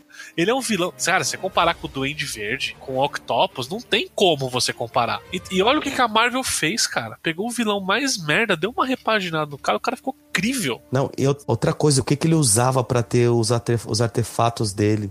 A tecnologia chutar, né? Ele era um sucateiro, um sucateiro das coisas que ficaram aqui na Terra. Sabe, tá assim, fantástico, cara, fantástico. Só pra você ter uma noção, pra, pra mim, nessa fase, os piores filmes é o Guardiões 2 e o Homem-Formiga Vespa. Eu não assisti Homem-Formiga Vespa. Ainda, ainda me arrependo de não ter assistido. não são filmes nível Thor 1 e Homem de Ferro 3 sabe? E eles ficam lá embaixo porque os outros são muito bons, Ah, cara. sim. Você falar bons. de um Guerra Civil, do Homem-Aranha, de um Ragnarok, de um Pantera Negra, e nem tô falando da, dos- da, das da galera tretando contra um grande vilão. E aí vem a expectativa pro Vingadores Ultimato, né? Capitã Marvel é o último que foi exibido. E aí tá todo mundo apontando expectativa. E aí eu falo não só quem ama tudo que vem acontecendo, mas também quem odeia, né? Os haters também estão apontando pra esse lado. Porque, é, infelizmente, hoje a gente tem uma cultura de tipo, ah, eu leio quadrinho, eu sei de tudo, e o pessoal não sabe separar o que, que é uma mídia escrita de uma mídia de cinema. E você citou o Game of Thrones, eu sou um grande fã disso. Eu acho que é, às vezes é até desprezível, né? Você fala, putz, eu fui ler, eu fui ler toda a saga do infinito. A saga do infinito, ela não, não- Se você for olhar o quadrinho, ela não segue tudo isso que a gente tá vendo. Mas, Não, a, mas a Marvel, ela intitulou todos esses filmes como a saga do infinito. Eu tô mais feliz ou menos feliz porque chama a saga do infinito? Não. Nem dá pra se apegar nisso, cara, porque assim, no próprio Guerra Civil, o fato mais marcante do Guerra Civil nos quadrinhos é o Homem-Aranha revelando quem ele é. Ah, sim. Não dá pra fazer isso no cinema. Babando assim, se você na a Você máscara. levar pra essa linha é é uma referência, cara. É tá ali a Guerra Civil, não é aquela Guerra Civil, né? Ah, Assim como não é aquela saga, mas, cara, pelo que é, puta que pariu. Eu acho que os caras acertaram. é, Eu acho que se fosse um frame a frame do quadrinho, ia ser uma bosta. Até, até pela motivação da, da, guerra, da guerra civil, né? Você parar pra pensar, puta, você ia querer ver um reality show de vilões no cinema? É, pô. Tem nada a ver, pô. Não, e Não dá nem pra é, construir, né? Esse... e é quando a gente coloca Certo. assim que, tipo, tudo que foi feito tem consequências, a guerra civil é uma consequência direta do que aconteceu nas fases anteriores, principalmente na, na era de Ultron. Justamente. Entendeu? Então, um acordo ali, Sokovia, ele tá relacionado ao que aconteceu em Sokovia. Você fala assim, aí tem o capitão falando, eu não vou fazer isso, e tem o, o Tony Stark que já tá com problema psicológico ali, né? Já tá em depressão e fala assim, meu, vamos pra esse lado aqui porque eu não aguento mais essa pressão. Ele não aguentou a pressão. Mas vamos lá, agora vamos fazer o nossa. Agora a gente percebe que a fase 3 ela já tem um, dois, três, quatro, cinco, seis, sete, oito, nove e o décimo filme, o Ultimato. Então eles arriscaram muito mais também, né? Além de. É, mas assim, se você parar pra pensar esse número grande, ó, são, você falou 2, 4, 6, são 10 filmes, né? 10 filmes, a partir de Se você Capitão. parar pra pensar, Vingadores é um filme só, que é 9. E o Homem-Aranha entrou no meio do caminho. É sim. É um bagulho que, tipo, caralho, encaixa aí. Então, na real, são oito São filmes. Se parar pra pensar, assim, não é, É. algo assim. Acho que ficou a esse número de apresentação, né? Na verdade, fizeram dois filmes de apresentação. Não, três, 3, né? que é ganho Pantera Negra. Pantera Negra não era uma apresentação, mas ele não tinha um filme solo, né? É, o Capitã filme de Marvel. origem. é o filme de origem. filme de origem. Né, uma discussão ali. O, o Pantera Negra também tem um grande vilão, né? O Killmonger, ele é um puta vilão também ali. Você fala, putz, o cara, o cara fez merda, mas ele não tá de todo errado, né? É, o Michael B. Jordan foi do caralho nesse filme também. Então vamos lá. Vamos tentar E de agora. novo, né? O poder da Marvel, né? É o mesmo Michael B. Jordan que fez o Quarteto Fantástico, o Tocha Humana. Ou mesmo desprezível, né? Então, assim, Mesmo- é a mão de ouro, cara. É a mão de ouro. Os caras podem pegar o Steve Carell, eu acho que o cara ia ser um bom homem de ferro, sabe? Os caras têm uma mão que, meu, os caras não erram, velho. E assim, essa fase 3, assim, tem coisas importantes, que nem o Doutor Estranho, você trazer a magia e tal. Só que tudo no final é ofuscado pelo Vingadores. É, pelo Guerra porque Infinita, o, né? pelo Guerra Infinita. Porque o Homem-Formiga e a Vespa que vem depois dos Vingadores, puta. Eu, eu não vou dizer todo mundo, mas 50% das pessoas que foram ver esse filme no cinema foram pra ver consequência de Guerra Infinita. É, mas ele Assim- fazer um link agora. Eu acho que em Ultimato vai ter algum papel importante ali. tipo, Não, vai, vai, mas eu digo assim: é, o Homem-Formiga e a Vespa e a Capitão Marvel, eles sofreram, ou, se você parar para pensar, se beneficiaram do hype de Vingadores. Porque eu mesmo, eu só fui assistir Capitão Marvel no cinema porque ela é um mês antes do Vingadores Assim. e, e não teria dado tempo de sair em Blu-ray pra assistir em casa. Aí o Homem-Formiga logo depois de Guerra Infinita, né? Eu acho que É, também. o Homem-Formiga eu esperei sair em Blu-ray, assistir em casa. É assim, é um filme ok, não é nada, primeiro ainda é melhor. Ô, gente, só colocar um comentário rapidinho aí. É, com, com, com, agora que vocês estão falando sobre as sagas, né, de as sagas importantes da Marvel que foram introduzidas aí nessa terceira fase pra justificar todo esse caminho até chegar aí no, no último filme do, dos Vingadores, é, concluindo a história aí da, da- das Joias do Infinito. eu acho uma pena você colocar é, Planeta Hulk e Guerra Civil como gancho como um, um, roteiro que justifique o a Joias Infinito. Eu acho que assim, a Guerra Civil daria para fazer toda uma, uma fase Marvel aí. Tem argumento demais, ah, tá ligado? É uma, é uma história. A Guerra Civil poderia ser igual uma saga do infinito, né?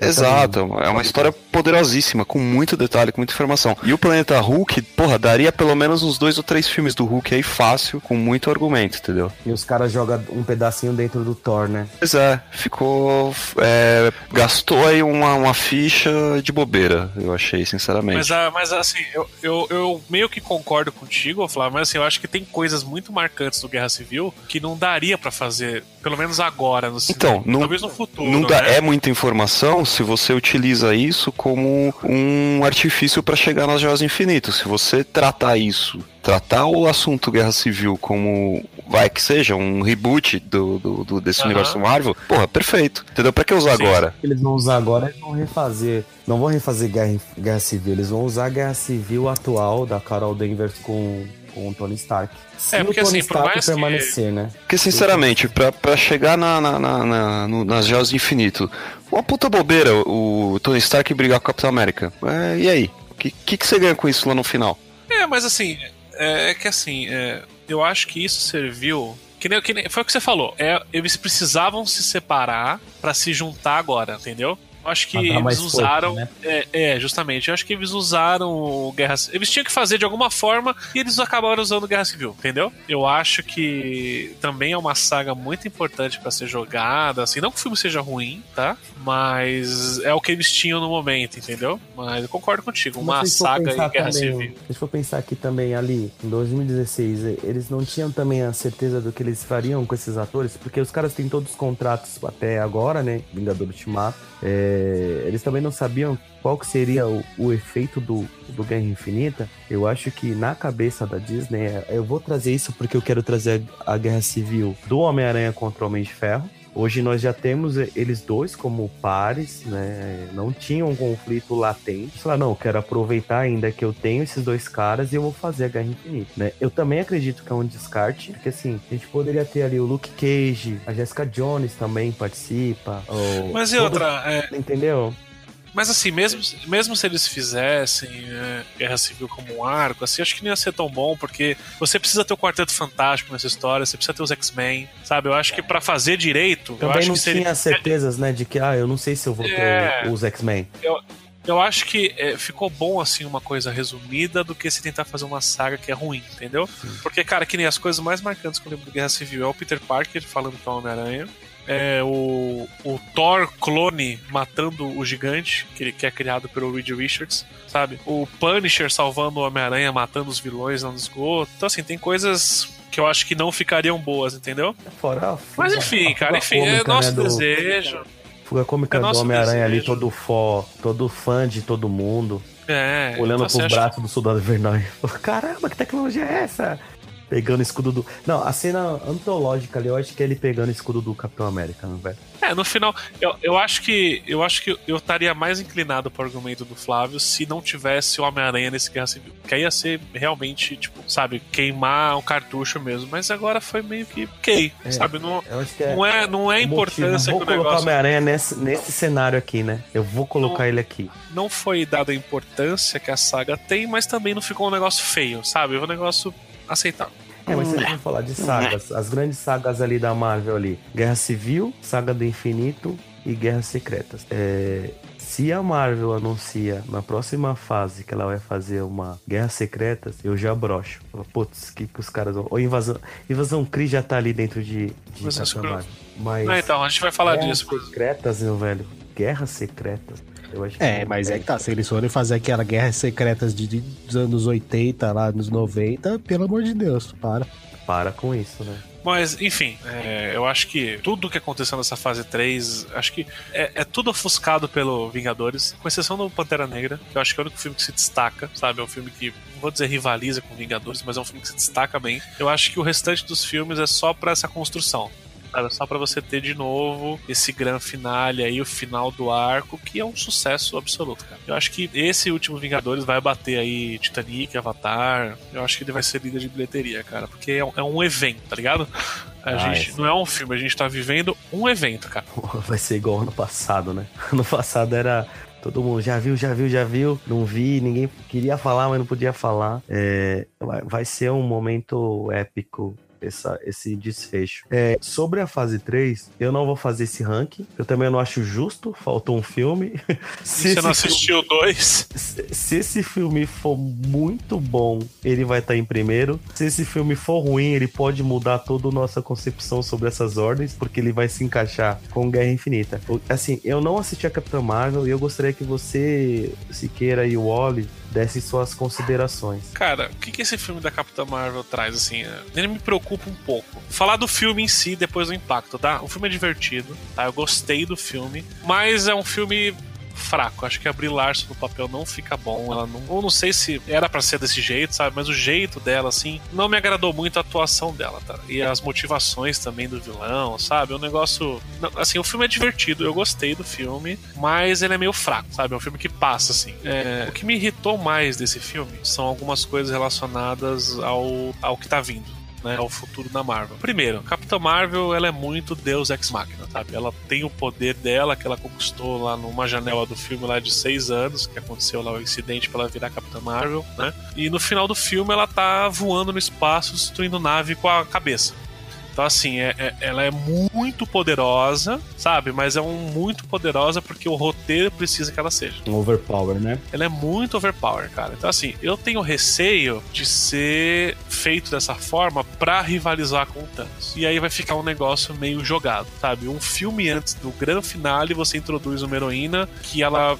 Ela é overpower por si só. É, e uma outra coisa de Capitã Marvel, eu tô sendo bem sucinto, assim. É, uma, uma outra coisa de Capitã Marvel que eu não gostei muito são os Skrulls, que eles são os idiotas tá ligado? Eles são uns. Cara, os Skrulls, eles são uns merdas, entendeu? É, não tem aquela ameaça Skrull. Pelo menos o que é mostrado no filme, tá? É nível mandarim. Tô ligado. É, então, assim, é, tudo bem que ia ficar muito óbvio a próxima fase, sem invasão Skrull. Ainda pode ser. Tá, porque no filme eles deixam claro que existem células dissidentes de Skrull, então cada um tem a sua agenda. Mas assim, esses Skrulls do filme são uns merdas e eles não vão estar no futuro da Marvel.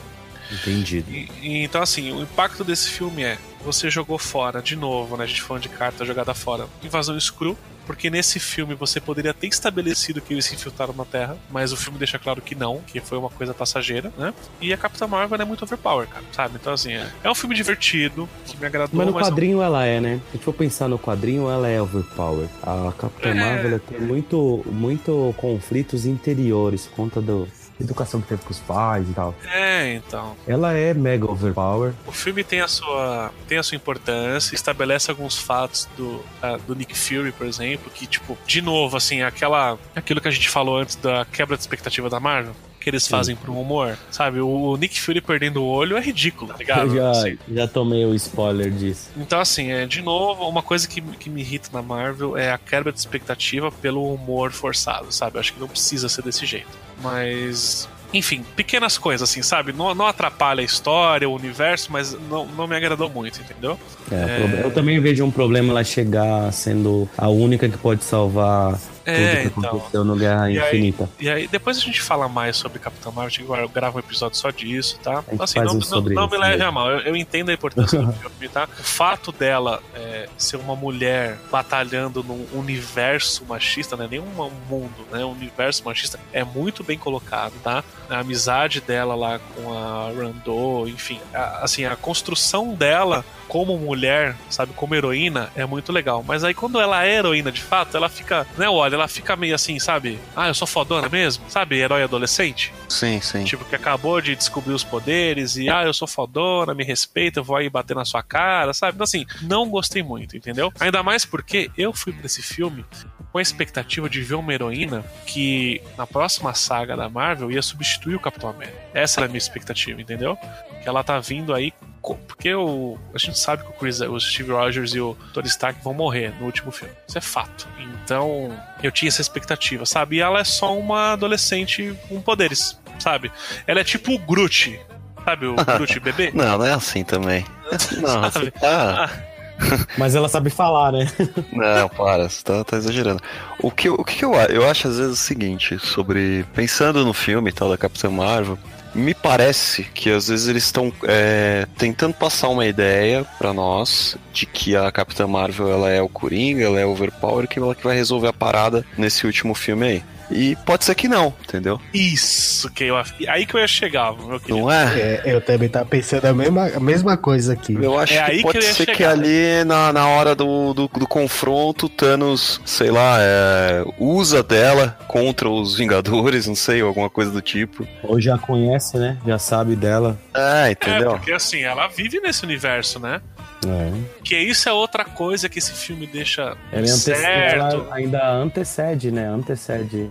É, então, in- indo por essa linha, indo por essa linha, porque assim, ela tá nativa no universo Marvel, se você pegar a timeline dos filmes, há uns 20 anos, certo? Sim. Certo. De 96 a 2018 e É, 2017. o que, que ela tava fazendo nesse tempo, né? Então, assim, o Thanos já conhece ela, porque ela sai da Terra no final do filme pra combater os Kree, Não, sabe? Pra acabar com a Guerra Kree. o, o Ronan, né? No Isso. Guardiões tem ligação com o Thanos, né? É, então, e nos Guardiões, é que assim, nos Guardiões já é estabelecido que o Ronan é um dissidente dos Kree, né? Ele não, ele não responde pelos Kree mais, entendeu? É um cara que ele opera sozinho, né? Mas Então, ainda assim- assim ele teve contato com ela. Sim, então assim, é, a gente falar, a gente sair desse filme com a expectativa que ela é overpower e vai destruir o Thanos, pode ser também uma quebra de expectativa que eles estão preparando, porque o Thanos, se você parar pra pensar na lógica da- da- do timeline, ele já conhece ela. Então, na minha opinião, assim, inclusive eu li essa teoria no Reddit, tá rolando em alguns fóruns, o que, que vai acontecer? Eles vão pegar a Capitã Marvel, vão pegar o Thor,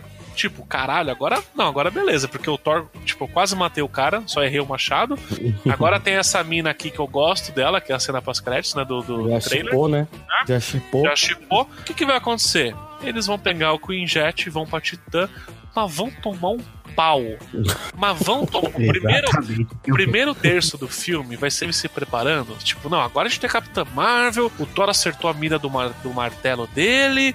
Não, vambora. Eles vão tomar um pau tão grande. É, mas E aí- o principal ainda vai ser sem joia, né? Não, não, vai ser com joia. Mas não tem a manopla, né? Manopla já era. Não, você acha que ele não tem um, um backup? Porra.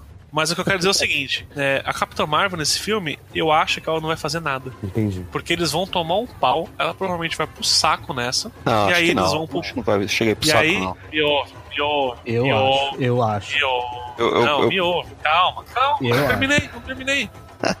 ela vai pro saco, igual os caras foram, Aham. e aí os Vingadores vão apelar. E, e- e nesse momento ainda não temos Homem-Formiga no filme, tá? Isso. O Homem-Formiga vai aparecer da metade pro fim, que vai ser o plano B. Olha, a gente tentou enfrentar o Thanos duas vezes, não conseguiu. Perdemos gente pra caralho. Vamos voltar no passado e trocar as joias do infinito por Jujubas. Vai ser isso que vai acontecer. Eu tenho certeza que é isso que vai acontecer no filme, cara. Primeiro terço do filme, eles vão se equipar com a Capitão Marvel, com o Thor, tipo, vão pra batalha, que no trailer mostra isso. A Nebula e o Capitão América lutando, certo? Isso. Eles vão tomar um pau, vai morrer gente, aí eles vão voltar pra casa e falar, é, não dá, né? Aí vai entrar o Scott Lang na jogada e vai falar, e se a gente voltar no tempo?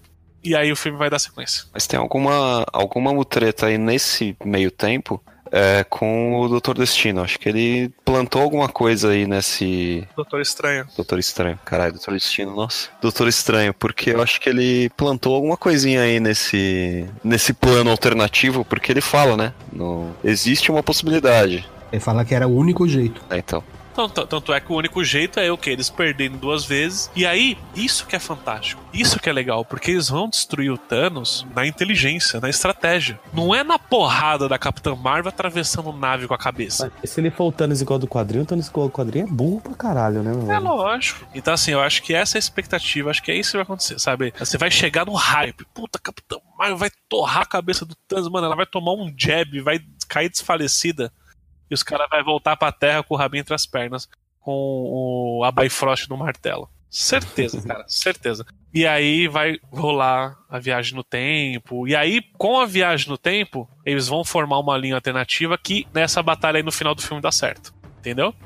E aí eles finalmente conseguem derro- derrotar o Thanos. Aquele Warlock lá que foi desperto lá no filme do Ah. Guardiões da Galáxia, ele tem. Não, não vou usar. Não Ah lá. usar? Vamos usar o Ad- É, um outro cuzão Um também. easter egg velho. de luxo. Easter egg de luxo. Hum, entendi. Lê a saga do infinito pra você ver. Meu, esse cara, meu, sei lá. Eu não acho que ele é todo esse, tudo isso que a galera fica falando, não. E aí, quais são as implicações disso pro futuro, né? Capitão América com certeza vai ficar no passado.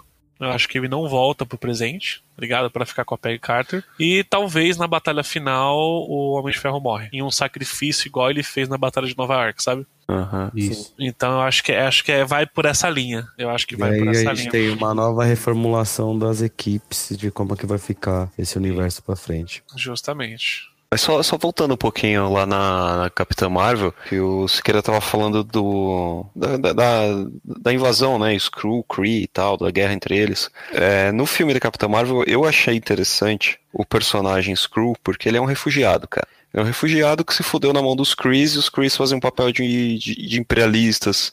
Tecnologi- tecnologicamente mais é, favorecidos. Não, os Kree são os nazistas, cara. Sim, exatamente. Então, isso eu achei bacana. E eu acho que dá pra explorar ainda no, nesse, nas sequências após esse, esse último filme dos Vingadores. Acho que ainda dá pra explorar um pouco desse universo aí. Dá pra trabalhar bem ainda. E será que vai rolar filme solo do, do Nick Fury? Então, né, indo nessa linha aí, a Disney vai lançar o Disney+, que é o Netflix da Disney. Eu acho que esses personagens que a gente não viu... É que assim, o Nick Fury não tem mais que ter filme dele. Você já viu ele jovem. Tipo, o que mais você vai mostrar? Você já viu ele jovem, ele era outro cara. Isso também me deixou um pouco chateado. Tipo, pô, o Nick Fury fodão era tipo, sabe... Enfim, aí sou eu chato. Mas... Mas faz sentido ter um filme do Nick Fury? Seria legal, cara. Pra, pra mim, que sou fã, seria legal. Mas eu acho que depois de Capitã Marvel não cabe mais, sabe? Eu acho Tem- que eles vão. Acho que eles, eles têm outras coisas pra apresentar. É, então, é aí que eu né? acho Se eles vão reformular, tem coisas novas. Já foi anunciado que eles vão fazer uma série do Loki da Feiticeira Escarlate. Ah, eu vi. E aí nessa plataforma eles podem fazer o filme da Viúva Negra, por exemplo. Aham. É, eles vão querer. Acho que agora nesse Guerra Infin... nesse Guerra é, é, Vingadores Ultimato, eles vão dar um pouquinho mais de crédito também pra Shuri, que eu não curto, não curto esse personagem. É, a Shuri ela pode ser a nova Homem de Ferro, entendeu? É, vão dar mais crédito pro Soldado Invernal, pro Buck. É, se eles tiver culhão, eles matam o Homem de Ferro. E cara, e assim, falando de Capitã Marvel, tem uma cena muito foda que os Skrulls são os refugiados, né? Então eles vêm pra Terra pra tentar pegar uma tecnologia pra poder escapar dos Kree, né? E aí tem uma cena no filme da Capitã Marvel que o Nick Fury fala assim: Não, mas vocês não podem ir embora. Por que, que vocês não ficam aqui na Terra escondido por um tempo? Nesse momento eu falei: Puta, quer ver com o Gavião Arqueiro o Skrull? Tá ligado? Eu achei que nesse, nesse momento ia rolar Putz, um será? Não, mas não é. O cara depois ele vai embora. Ele é só um idiota. E, então, assim, é, acho que queimaram um pouco o negócio dos. Acho que depois, assim, dá pra trazer de volta. Não, mas então, mas sabe? foi embora esse personagem. Entendeu? É, então. Não, mas Você assim. não sabe o, a, a dimensão da invasão dos caras. É, então. Mas eu acho que. E outra também, né? É, ia ser muito óbvio, né? Se fosse a próxima saga já assim, Invasão Escura, Guerra Secreta, né? Então, Ah, é. Ia ser muito também fazer serviço público, né? justamente. Eu acho que eles não vão fazer isso. Porque eles não, fiz- eles não fizeram isso com a gente. A gente foi pro, pro Vingadores Guerra Infinita achando que tudo ia ficar bem e o negócio. Eu acho, eu acho que diferente. talvez, assim, viajando aqui, eu acho que talvez eles já tinham essa ideia, sabe, um esboço, mas aí, cara, quando surgiu o anúncio da Fox, eu acho que tudo isso aí virou rascunho. Ah, sim. Cai por terra, né? Tem que. Vamos replanejar, vamos rediscutir. Cara, e a próxima fase já podia ser Vingadores versus X-Men. Ah, Aí o ia ser top. já. Já apresenta os caras assim, nesse, desse É, jeito. porque, mano, aí o bagulho já ia fuder. Porque aí você descobre que no universo tem os X-Men. Porque imagina, imagina assim, é. Porque como eles vão voltar no passado, Vingadores, eles vão mudar as linhas temporais. Né? Então imagina que alguma linha temporal desse que eles mexem, eles trazem o gene dos mutantes pra cá e criam um gene mutante, sei lá, e aí dá vida aos mutantes, entendeu? E aí você vai Sim. ter de novo a fase 1 apresentando quem são os mutantes, as histórias, né? Pra culminar na, na terceira fase da, Que é o conflito, né? próxima saga, que é o conflito Vingadores vs X-Men, sabe? Legal. Eu acho que a gente tem bastante assuntos. A gente ama a Marvel, a gente vai ficar falando até amanhã aqui. The Avengers. That's what we call ourselves. Meu, primeiro, gente, obrigado muito. Mas obrigado mesmo, mano. Valeu mesmo vocês terem participado aí. A gente conseguir tirar do papel que a gente tava tentando fazer já. Imagina, é nóis. Fechou.